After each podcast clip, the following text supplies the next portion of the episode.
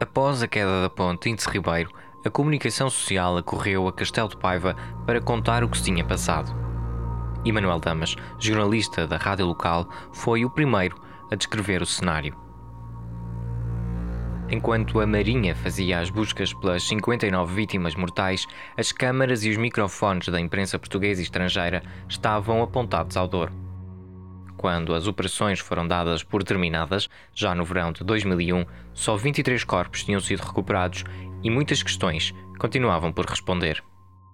O país que anos antes tinha inaugurado em Lisboa a maior ponte da Europa, uma das maiores do mundo, tinha deixado cair no Douro umas três centenas de metros de uma travessia centenária.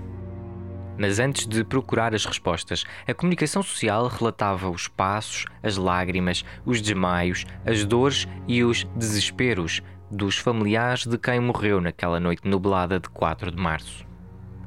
Neste episódio, vamos olhar para a marca que a tragédia de Castelo de Paiva, ou de Entre os Rios, ainda hoje tem no jornalismo português. Eu sou o Pedro Soares Botelho e esta é a Ponte culpa não pode morrer solteira. Portugal não pode continuar a esquecer as terras do interior, como já vem acontecendo há décadas ou mesmo há séculos, num país excessivamente centralizado.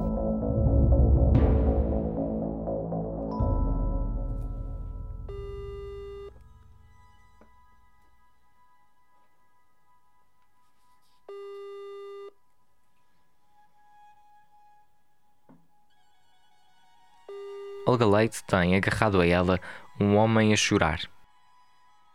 A jornalista da Antena 1, no primeiro fim de semana após o acidente na Índice Ribeiro, prepara-se para entrar em direto a partir de Castelo de Paiva. Nos estúdios de Lisboa está Francisco Sena Santos para fazer a revista da semana, um programa de 60 minutos que a Rádio Pública emitia na altura. A jornalista tem 20 minutos para, dentro do carro de satélite, à beira da velha ponte, fazer um resumo dos acontecimentos. Com ela está Paulo Ramalheira Teixeira, o então presidente do município mais afetado pela tragédia. Olga faz a introdução, coloca a primeira pergunta ao autarca, mas já não teve resposta. Paulo Teixeira desabou a chorar. Agarrado ao braço da jornalista, dias sem ir à cama, sem ver a filha pequena, desabou. Chorou em direto, sem que ninguém o visse. Olga Leite seguiu com a emissão, agarrada a ele também. Na capital, Sena Santos nota que algo se desviou do curso. Em vez de uma entrevista de Castelo de Paiva, chega-lhe uma cronologia detalhada desde a hora a que a ponte caiu. Olga vai assim ganhando tempo até o autarca conseguir começar a responder. Quando Paulo Teixeira lhe mostra com os dedos que já está capaz, a conversa começa nenhum ouvinte se terá percebido. Sim, Pedro. Sim. Olá, Olga, tudo bem? Desculpe, depois aqui o, o telemóvel não estava a avisar. Boa noite, tudo bem? Não, não tem problema. Tudo, consigo também? também, também. Ainda bem. Uhum. Hoje, Olga Leite está em Luanda, Angola. Em 2001 vivia em Passos de Ferreira. Soube que a ponte tinha caído de manhã antes de se pôr a caminho da redação da Rádio Pública no Porto para aquilo que devia ser uma segunda-feira normal. Porém, cobrir o que aconteceu em Castelo de Paiva fê-la ficar quase 20 anos fora do jornalismo. Regressou apenas no ano passado, já a viver noutro país, noutro continente. É um, é um episódio muito triste, mas de facto exige também do jornalista uma capacidade muito grande, sabe? Uhum. Aquilo foi um, episódio completamente novo, quer dizer, nenhum jornalista em Portugal nunca viveu uma situação daquelas. E posso, eu acho que, se calhar já me está a adiantar um bocadinho, mas eu, eu, eu acho que a, ponte, a, queda da ponte Índice Ribeiro eh, mudou o jornalismo em Portugal para pior. Eu posso lhe dizer que foi em Castelo de Paiva que eu decidi que queria deixar o jornalismo foi no decorrer da, das operações da, da ponte, da queda da ponte, que eu decidi que na primeira oportunidade deixaria o jornalismo. Uma fotografia daquele tempo revela o aparato. Francisco Sena Santos, o pivô das manhãs da Antena 1, de microfone na mão, vai conversando com alguém junto de uma carrinha de exteriores da rádio pública. de gabardinas amarelas, Olga Leite e Rosa Azevedo aguardam junto ao carro. Na pedra do vale onde corre o Douro, na própria água do rio, ecoam os gritos dos familiares das 59 pessoas mortas no acidente.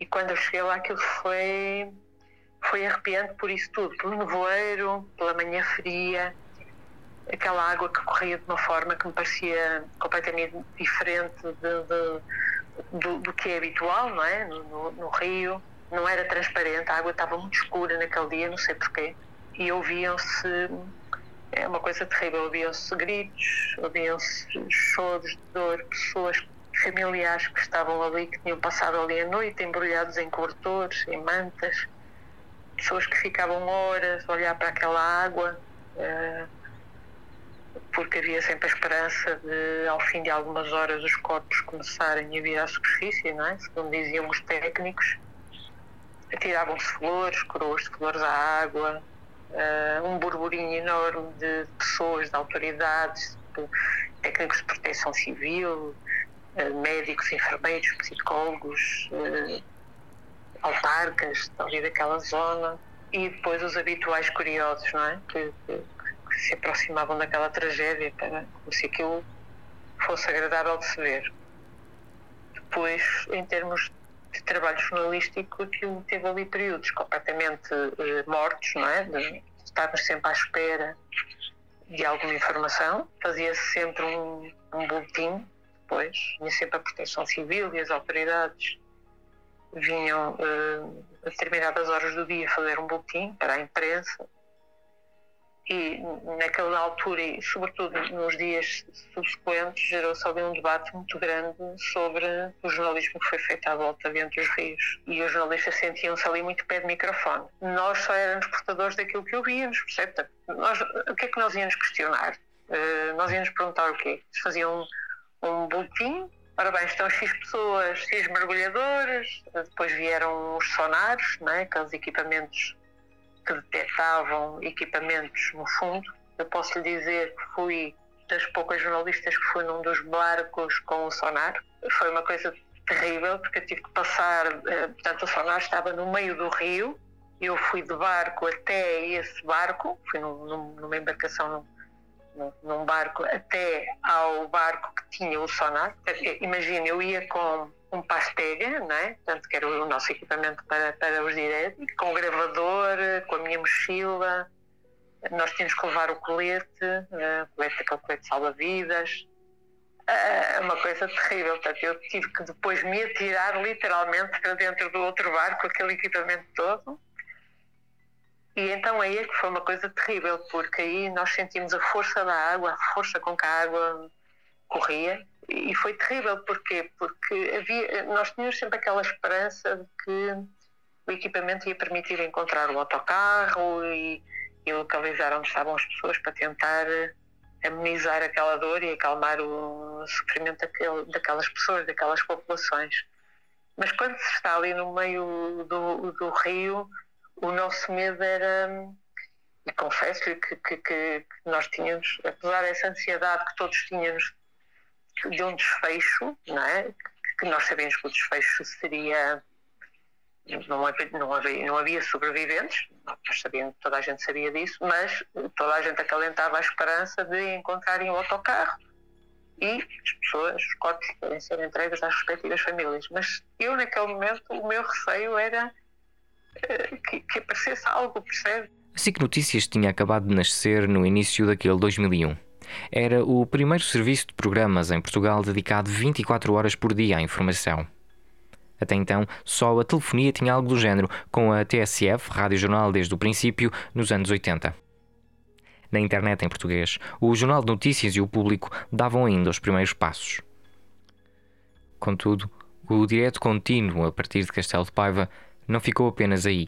De repente, Portugal tinha uma só realidade, Nada na história do país tinha até então tido uma operação noticiosa comparável. Nem o 25 de Abril, nem a Expo 98, nem as manifestações pelo apoio a Timor-Leste.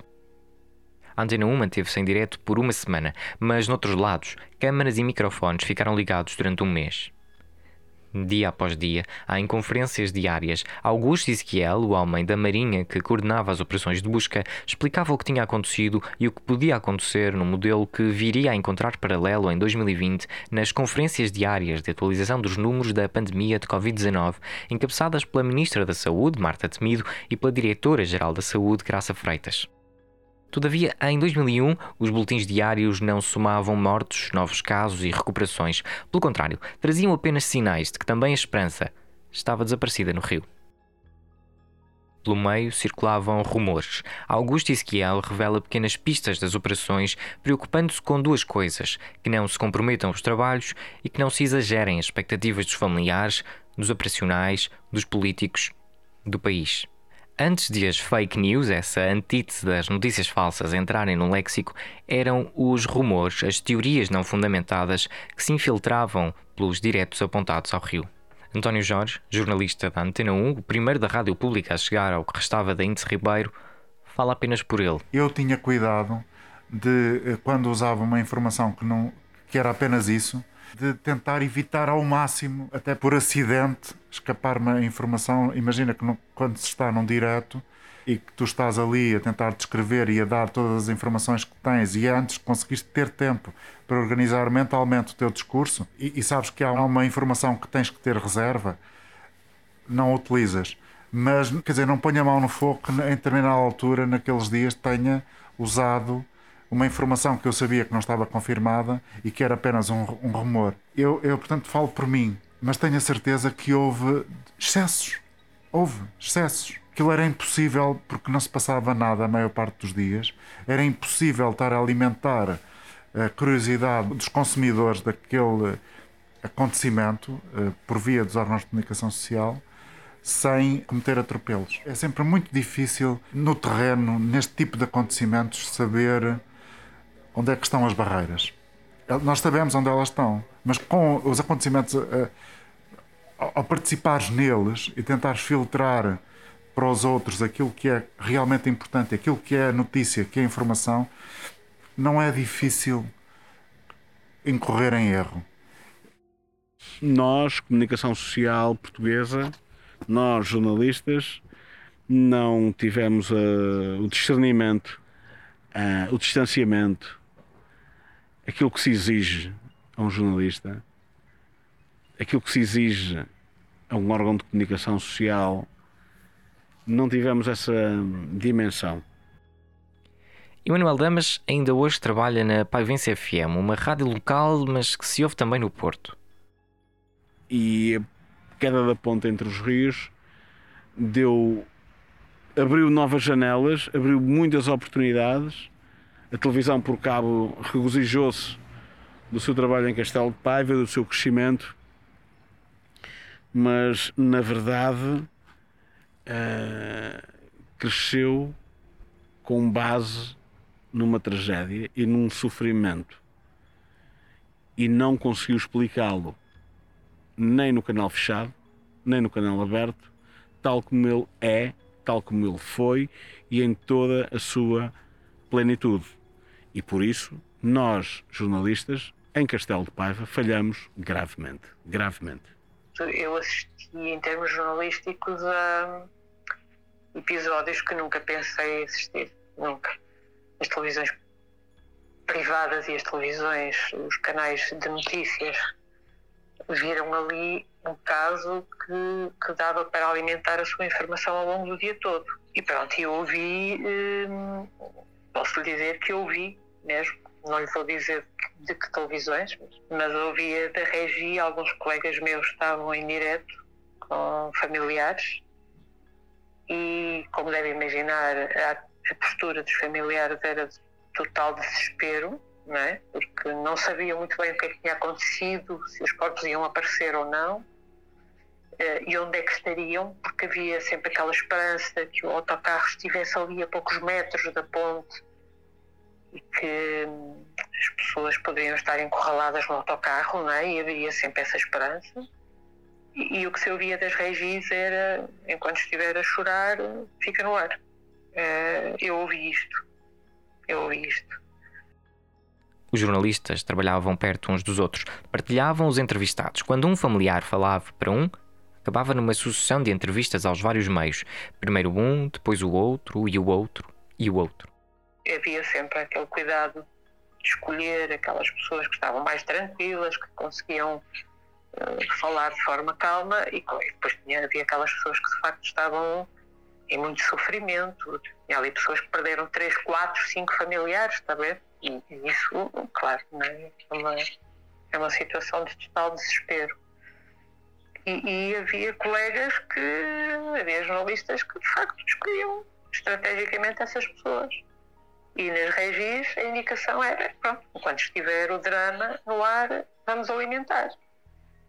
E eu digo-lhe sinceramente, foi o primeiro momento da minha vida profissional em que eu percebi que o jornalismo ia mudar eh, para, um, para este jornalismo populista, sensacionalista, desumanizado, eh, que não se limita a informar, mas que explora a dor mais profunda, que é esta, que é perder vários familiares, não saber porquê, nem como, e sem saber uh, se iriam voltar a vê-los, ainda que mortos, não é? Mas e, e, de facto este episódio não teve o jornalismo que merecia, não teve. Conta António Jorge. Foi o primeiro grande teste ao jornalismo em Portugal, porque foi uh, foi a primeira vez que tínhamos um, um, acidente desta dimensão. Quer dizer, já tínhamos tido o acidente ferroviário de Alcafaz, por exemplo, só que na altura os meios de, no início dos anos 80 para o início do século XXI eram completamente distintos. O que eu achei, para mim, jornalista do Porto, que sempre cresceu e viveu nesta região, foi uma experiência extraordinária do ponto de vista do jornalismo. Aprendi imenso, nomeadamente com Francisco Sena Santos, com José Guerreiro, eh, pá, com muitos camaradas que estiveram lá, que eu, havia muita solidariedade entre uns e havia comportamentos que eu testava e achava perfeitamente intoleráveis. E, portanto, era, aquilo era desagradável ver a maneira como alguns desses jornalistas confrontavam as pessoas que tentavam fazer o seu trabalho, tentavam saber dos corpos, encontrá-los, que era, no, no fundo, uh, aquilo que se queria já. E, e foi um momento mau a esse nível de, de, de, confrontação excessiva com as autoridades, do meu ponto de vista. Aquilo não era jornalismo, era já uma afirmação de quanto mais eu te entalar, mais eu consigo brilhar. Eu assisti muito a esses fenómenos e, e eu, eu, odeio esse tipo de jornalismo. E depois odeio aquilo que toda a gente fez. Eu também eventualmente terei feito num primeiro momento e depois deixei de fazer imediatamente quando o Sena Santos chama a atenção que era não vamos estar aqui a explorar os sentimentos humanos das pessoas. Na altura em Castelo de Paiva, a pergunta uh, óbvia e recorrente e permanente, 24 horas por dia, naqueles dias de cobertura intensiva, era perguntar aos familiares, aos vizinhos, a não sei quê, como é que se sente? Como é que se sente? Então, raio, quando a gente perde um ente querido, numa circunstância destas, estar permanente a perguntar como é que se sente é, é, estar à espera de que ao fim de dois dias a pessoa possa virar para o jornalista e dar-lhe dois morros na cara. O que eu, conhecendo como conheço estas pessoas, estranho muito nunca ter acontecido. O aparelho mediático acontecia também junto dos próprios operacionais no terreno. Frequentavam os mesmos espaços, chegavam a comer nos mesmos restaurantes, conversavam como companheiros de uma jornada interminável. Foram 35 dias consecutivos de operações, com mais dois no verão. Os militares trocavam informações, deixavam pistas a avisar o que haveria de acontecer e esclareciam os jornalistas de todas as dúvidas que tivessem. Houve um deslumbramento de parte a parte, quer das autoridades, quer dos jornalistas. Era um processo novo. A televisão 24 horas por dia uh, ali, a rádio 24 horas por dia ali, os jornalistas das revistas, dos jornais 24 horas por dia ali. Portanto, a proximidade entre este conjunto imenso de jornalistas que lá estava e o conjunto substancial de profissionais, quer de mergulhadores, quer de autoridades de, de, de, das mais diferentes áreas, provocou um caldo que eu acho que nunca mais se repetiu em Portugal, por acaso, e permitiu um caldo de excessos. Portanto, de alguma maneira, isto foi um laboratório, do ponto de vista da comunicação e do jornalismo, que ainda hoje é muito uh, importante na, na história recente do país. Mas esse deslumbramento pode muito bem ter desviado o foco Os jornalistas não são polícia de investigação criminal. Os jornalistas têm uma obrigação. E eu, não tanto pelos jornalistas no terreno, salvam rosas exceções, que para mim eh, estão bem identificadas. Eu creio que as direções dos órgãos de comunicação social não quiseram contar, não quiseram aprofundar e não quiseram ir adiante. Afirma Emanuel Damas. Castelo de Paiva, a um determinado momento, era apenas a, a putrefação. Era apenas a exploração do miserabilismo. É inaceitável uh, fazer-se uma reportagem de um cemitério com uma família acabada de, de sepultar um, um ente querido, quer dizer, acho que isso não acho. Todos sabemos o que é que isso é. Uh, foi inaceitável termos pressionado mergulhadores para terem entrado no rio só para que o país visse que a Marinha estava empenhada em resgatar corpos, quer dizer, não é preciso ser um cientista, mas os cientistas explicarão bem o que o que ali aconteceu e as probabilidades e a probabilidade inacreditável daquele militar entrou ter, ter morrido praticamente instantaneamente. Enfim, uh, para não falar, evidentemente, da, da promiscuidade que depois ah, naturalmente acontece. Promiscuidade não no sentido nefasto de mas no sentido de muitas horas, muito tempo seguidos, muito direto, sem assunto que é necessário preencher para efeitos de emissão, depois, eh, somadas as coisas, acabam por se ouvir pessoas uh, desesperadas, uh, o cidadão anónimo que tem uma opinião que propriamente não está bem fundamentada nem informada, mas que pode eventualmente condicionar outros e, e nós, a eh, Comunicação Social Nacional, abrimos a janela para tudo isso.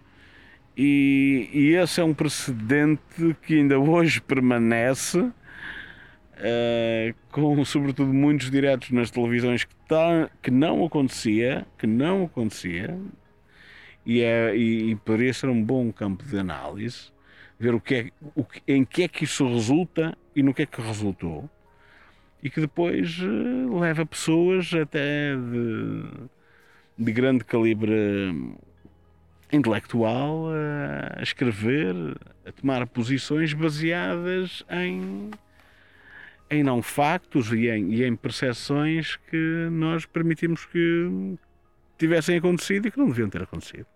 Não podiam, não podiam ter acontecido. Após a queda da ponte, Castelo de Paiva tornou-se na capital do país. Cada centímetro daqueles terrenos era agora iluminado pelos holofotes, cada suspiro soprado para cima de um qualquer microfone com a via aberta para os milhões que, país fora, acompanhavam as operações. Nos primeiros dias após o desastre, os jornalistas encontraram vídeos e relatórios que, alegadamente, já nos anos 80 alertavam para o risco de queda da ponte mas até às 21h10, hora que o Pilar 4 cede e arrasta um autocarro e três ligeiros para as águas lamacentas, Castelo de Paiva era uma sombra na comunicação social portuguesa. Não falhou também o, o próprio jornalismo, que durante 13 anos havia este, este problema, uma ponte que, que estava em risco de queda, uh, e o jornalismo só foi ter com a ponte quando, quando ela caiu. Oh Pedro, mas isso é o que o jornalismo em Portugal tem feito. Se reparar, o jornalismo eh, é, é, é, é, um, é um jornalismo que, é, é, muito o jornalismo da agência. Quando a agência uh, faz, divulga uma notícia, toda a gente a replica. E aqui é um pouco igual. Não há jornalismo de investigação. Porque se houvesse, eh, naturalmente, que alguém teria pegado nisso, alguém teria dado sequência a isso, ainda que fosse a imprensa local imprensa local tem um papel fundamental nestas situações, como o caso de Entre os Rios, que não deveria ter largado, ter, ter estado ali a morder nas canelas, eh, perdão uma expressão, eh, das entidades relativamente a esta situação. Porque eu acredito que se a imprensa local tivesse feito isto, uh, a Nacional teria também alertado para esta situação. Quando as coisas acontecem, nós vamos à procura das causas. Fala Emanuel Damas.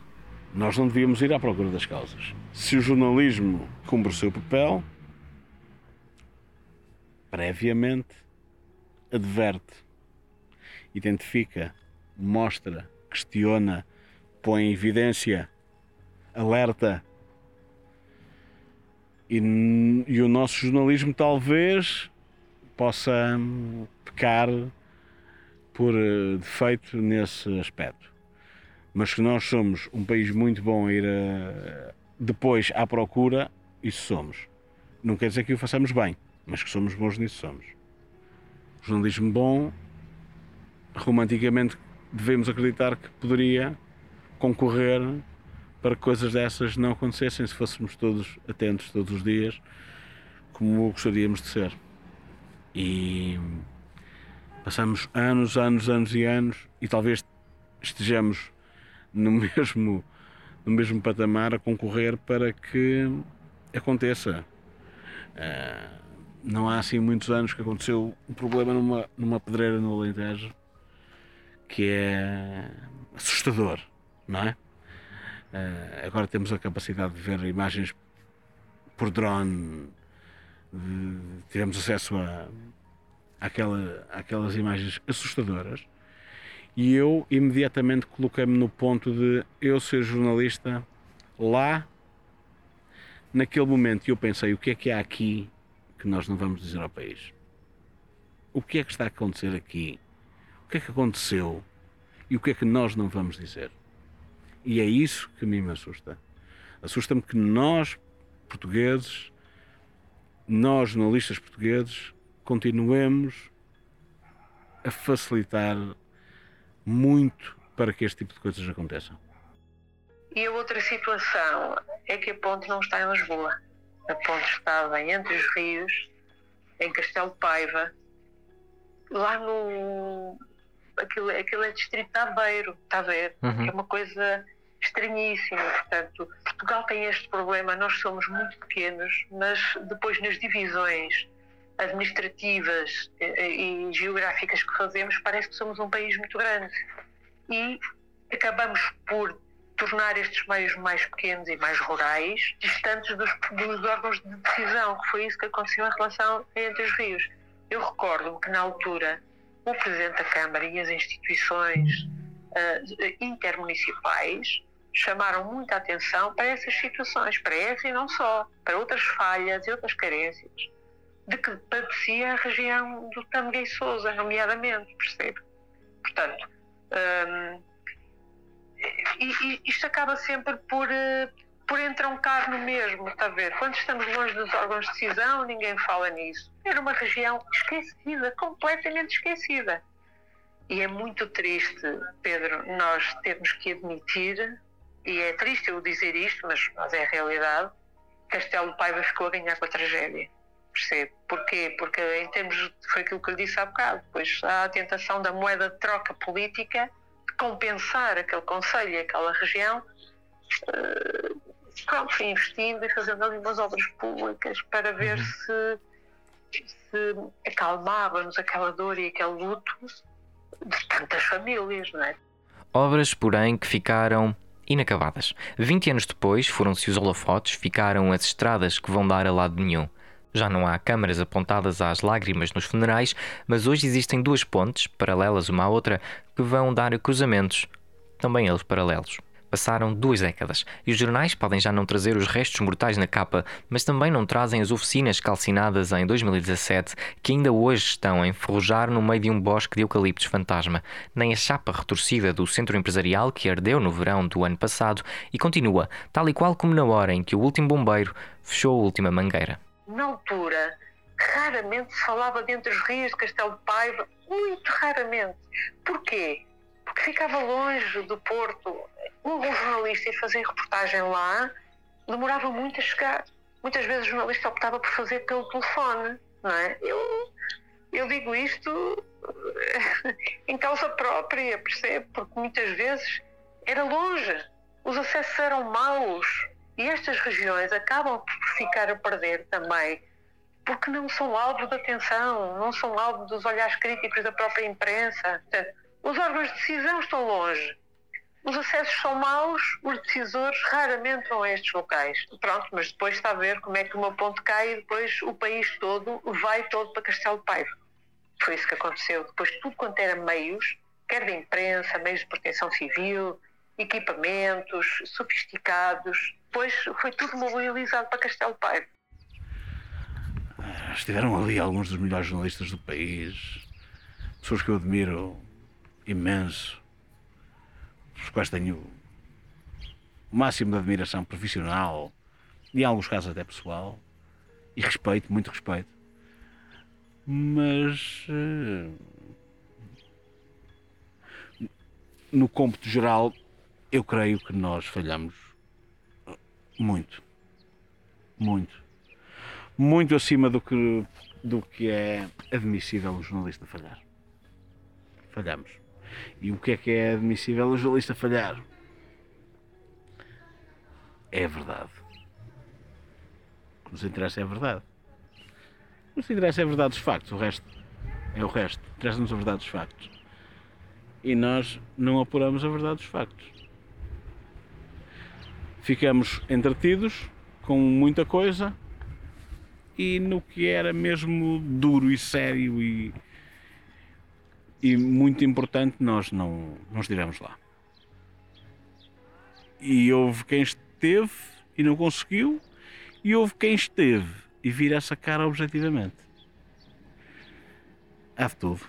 É evidente que alguns órgãos de comunicação social fizeram um jornalismo muito sério e, e, e muito muito humanizado, se assim podemos chamar, e a respeitar sobretudo tanta dor que estava uh, envolvida num, acidente daqueles. E ainda por cima é, é, um acidente por responsabilidade do Estado, que tem a obrigação de proteger os seus cidadãos, e naquele caso uma ponte não pode cair, um cidadão tem o direito de passar uma ponte completamente tranquilo. Eu posso lhe dizer que nunca mais passei numa ponte, seja onde for, que não pense na ponte entre os rios eu acho que a principal conclusão que um jornalista que não uma investigação jornalística, eu acho que a principal conclusão que um jornalista pode ter dos que lá estiveram é que a verdade não foi contada, não está contada e não vai ser contada. E que se perdeu uma oportunidade histórica, histórica, porque era tudo virgem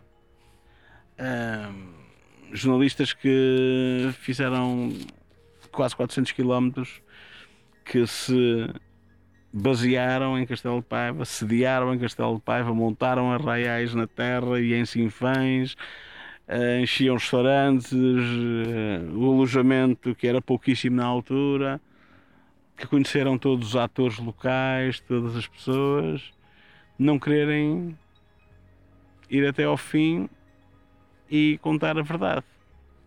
Portanto, para mim a conclusão é exatamente essa. Não se quis contar a verdade toda. Doesse a quem doesse. Não se quis contar. Em 2001, Emanuel Damas tornou-se numa espécie de bombeiro dos jornalistas que foram para Castelo de Paiva. O título é-lhe entregue por Miguel Carvalho, da Visão, que, tal como a Antena 1 ou a Lusa, contou com a ajuda do jornalista da Paivense FM. Quando Miguel Carvalho chegou a Castelo de Paiva, a primeira coisa que fez foi sair de junto da ponte. Para o repórter da revista semanal, não interessava relatar no imediato as operações. Antes, perceber a tempo da próxima edição da revista como foi possível aquela ponte ter caído. Durante meses, com os jornalistas de outros órgãos, formou um consórcio de investigação que procurou responder a essa pergunta.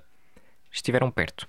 Demasiado perto entre ameaças, tentativas de atropelamento e o envio para outros continentes, investigar o que fez cair a Índice Ribeiro revelou-se um terreno arenoso. No próximo episódio, olhamos para o mito do desastre anunciado para desfazer a ideia de que já toda a gente sabia que a ponte ia cair. E voltamos a olhar para as teorias de quem se aproximou de uma explicação para a tragédia e pagou o preço.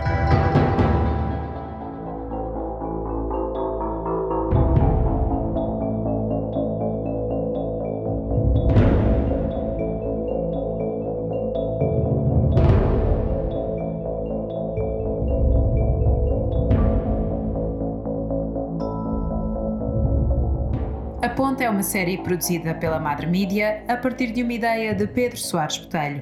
Tem direção de Ruth Sousa Vasco, edição e supervisão de Inês Alves, acompanhamento técnico de Paulo Rascão e produção executiva de João Diniz. Ajuda à produção de Francisco Sena Santos, Isabel Tavares, João Coraceiro e Margarida Alpuim. Agradecimentos especiais a António Jorge, Emanuel Damas e Olga Leite.